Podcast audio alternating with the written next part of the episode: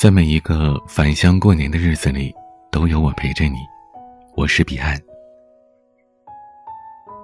曾经有一首歌《故乡的云》，唱出了游子对于家乡的思念之情。那故乡的风，和故乡的云，是我们无法忘记的风景。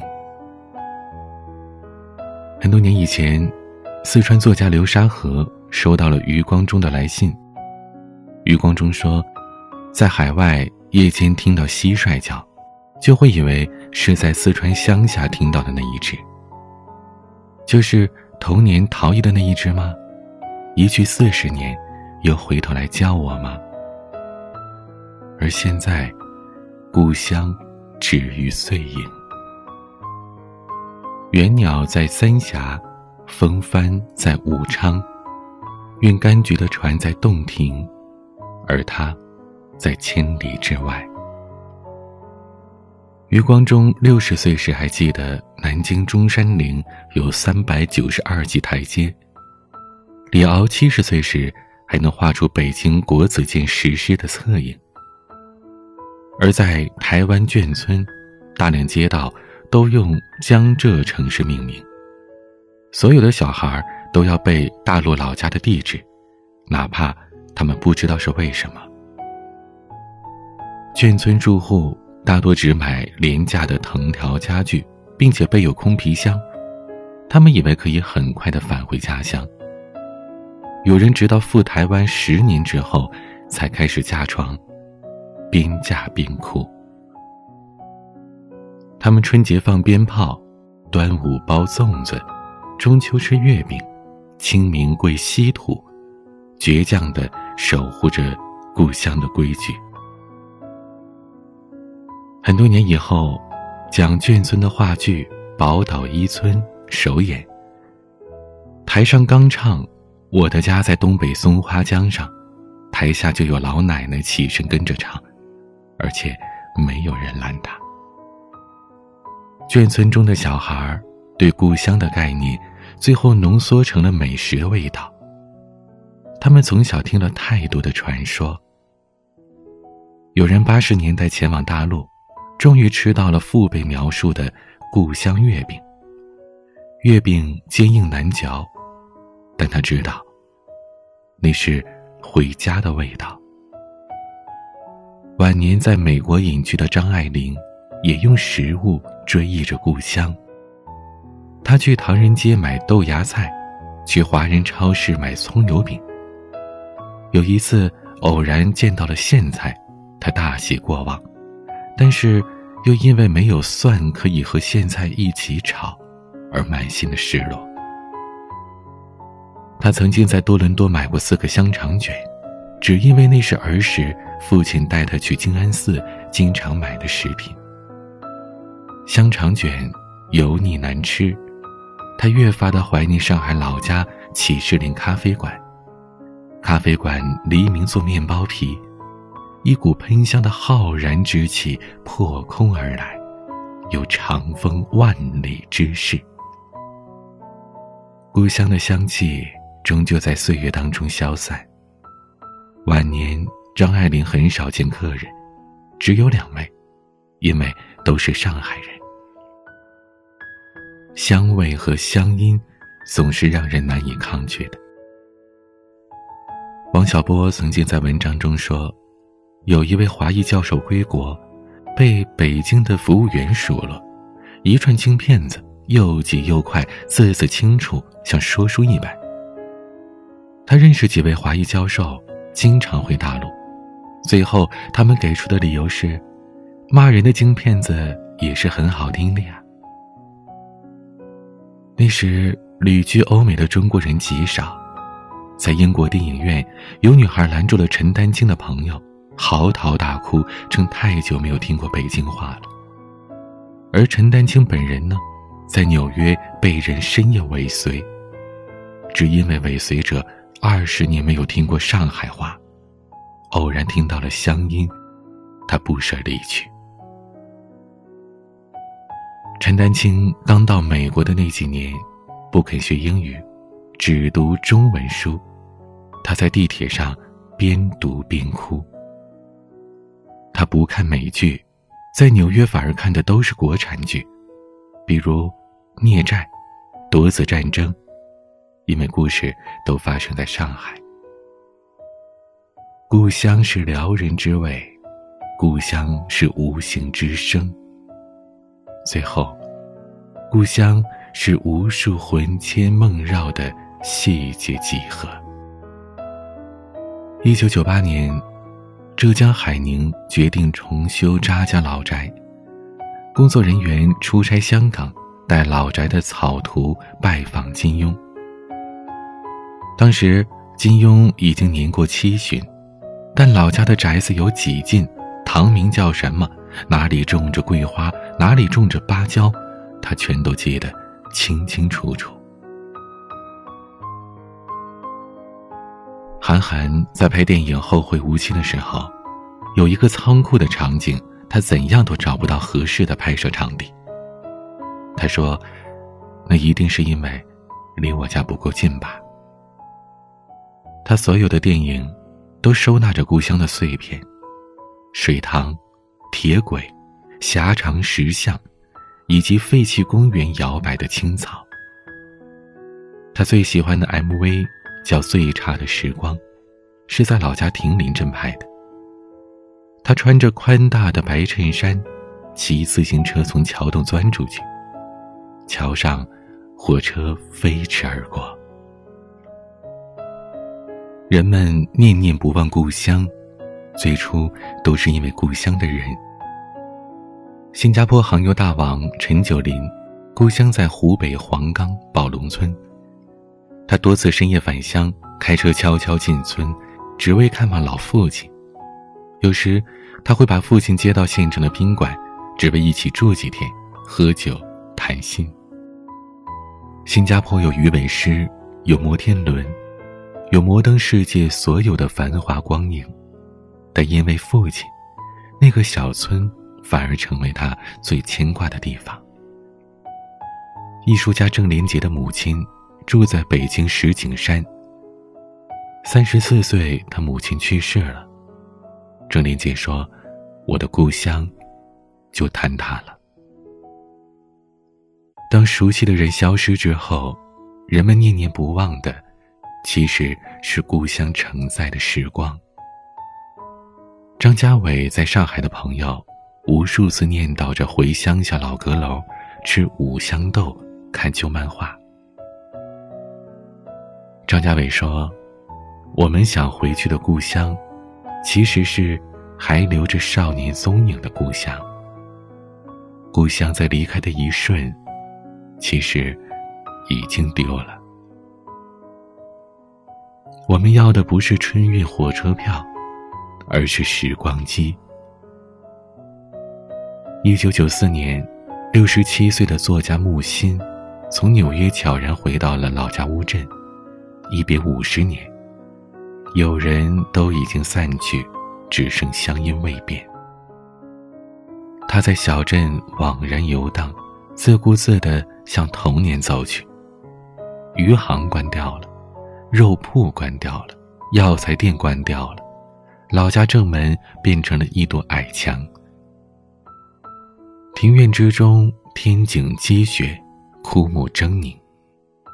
他与书房对望良久，终于与时光挥别。老家后院已经变成了翻砂轴承厂，工匠们正在炉火通红的劳作。木心说：“他的故乡已去，永不再来。”一年之后，陈丹青回乌镇，从老宅废弃的偏房窗上掰下了一段朽木。带回了纽约，交给木心。木心看了许久，一声不响。此后长久放在书案上。离世前，他说：“我们都是带根的流浪人。当故乡的时光消散后，人们念念不忘的是文化归属感。有故乡的人生。”才有根，那根是橄榄树，那根是故乡的云，那根是天亮就出发。那根是回到拉萨，回到布达拉。在福建莆田，每逢过节，所有在外打工的人都要回家认亲。哪怕亲友消失了，哪怕童年不见了，他们还是不断的翻修老屋，寄托乡愁。房子越高，说明思念越深。有的老屋建到了十二层楼，还有人返回村庄，只为主持庙务。层层叠叠的牌位供奉在大大小小的庙宇中。香烛袅袅，故乡再难分离。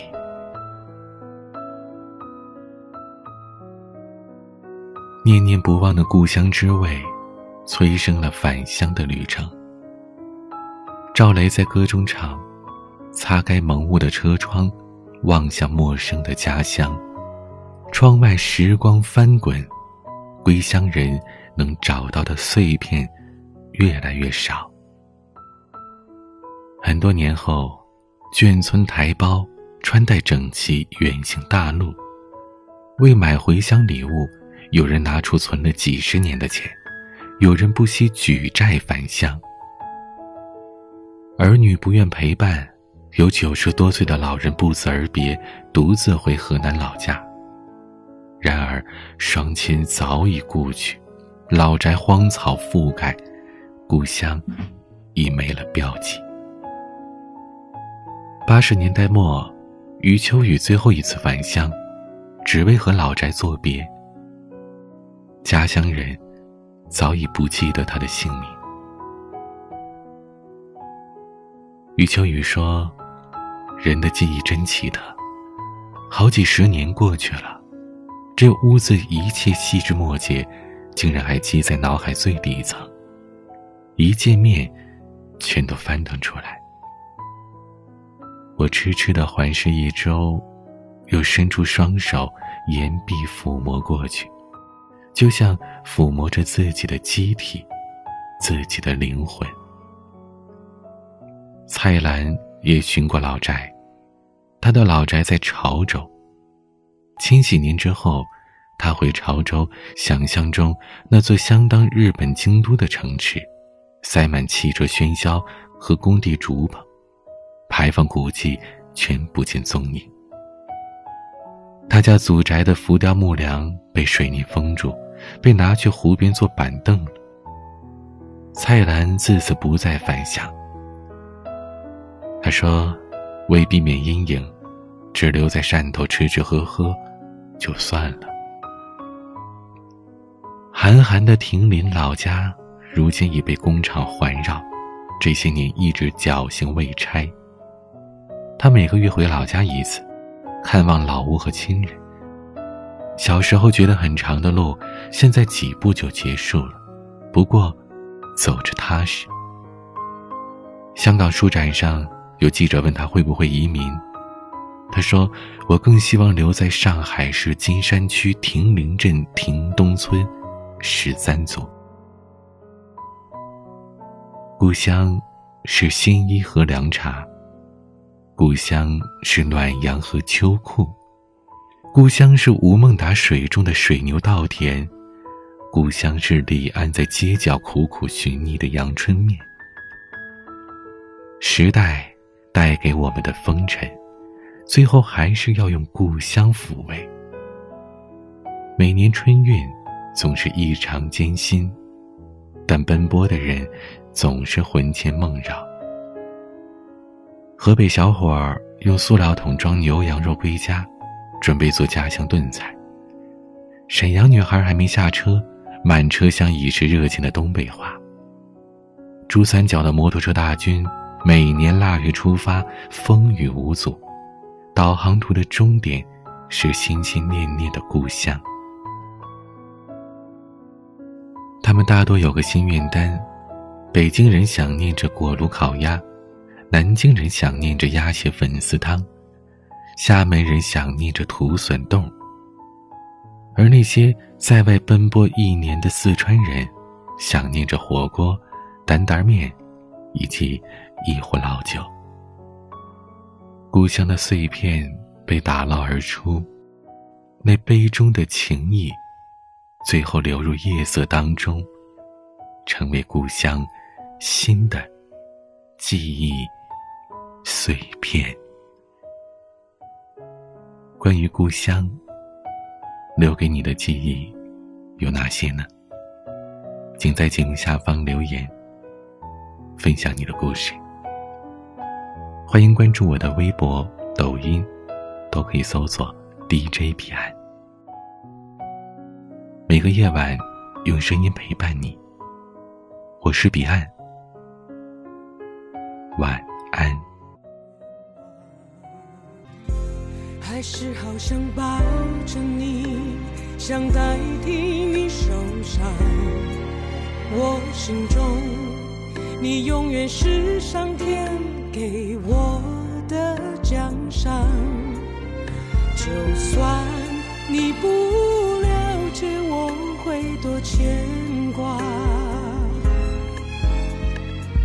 我宁愿我的爱铺在你脚下。也不愿把你捆绑，放心不下的只是你快乐吗？放心不下，恨不得我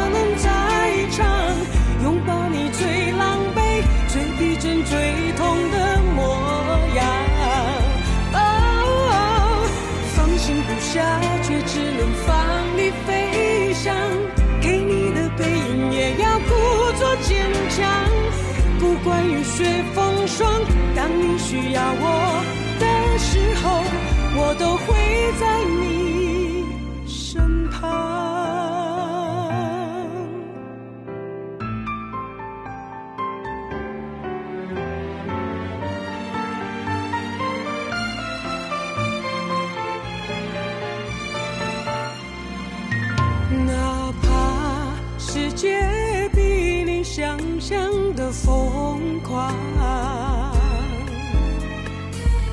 所以让你去找你的解答，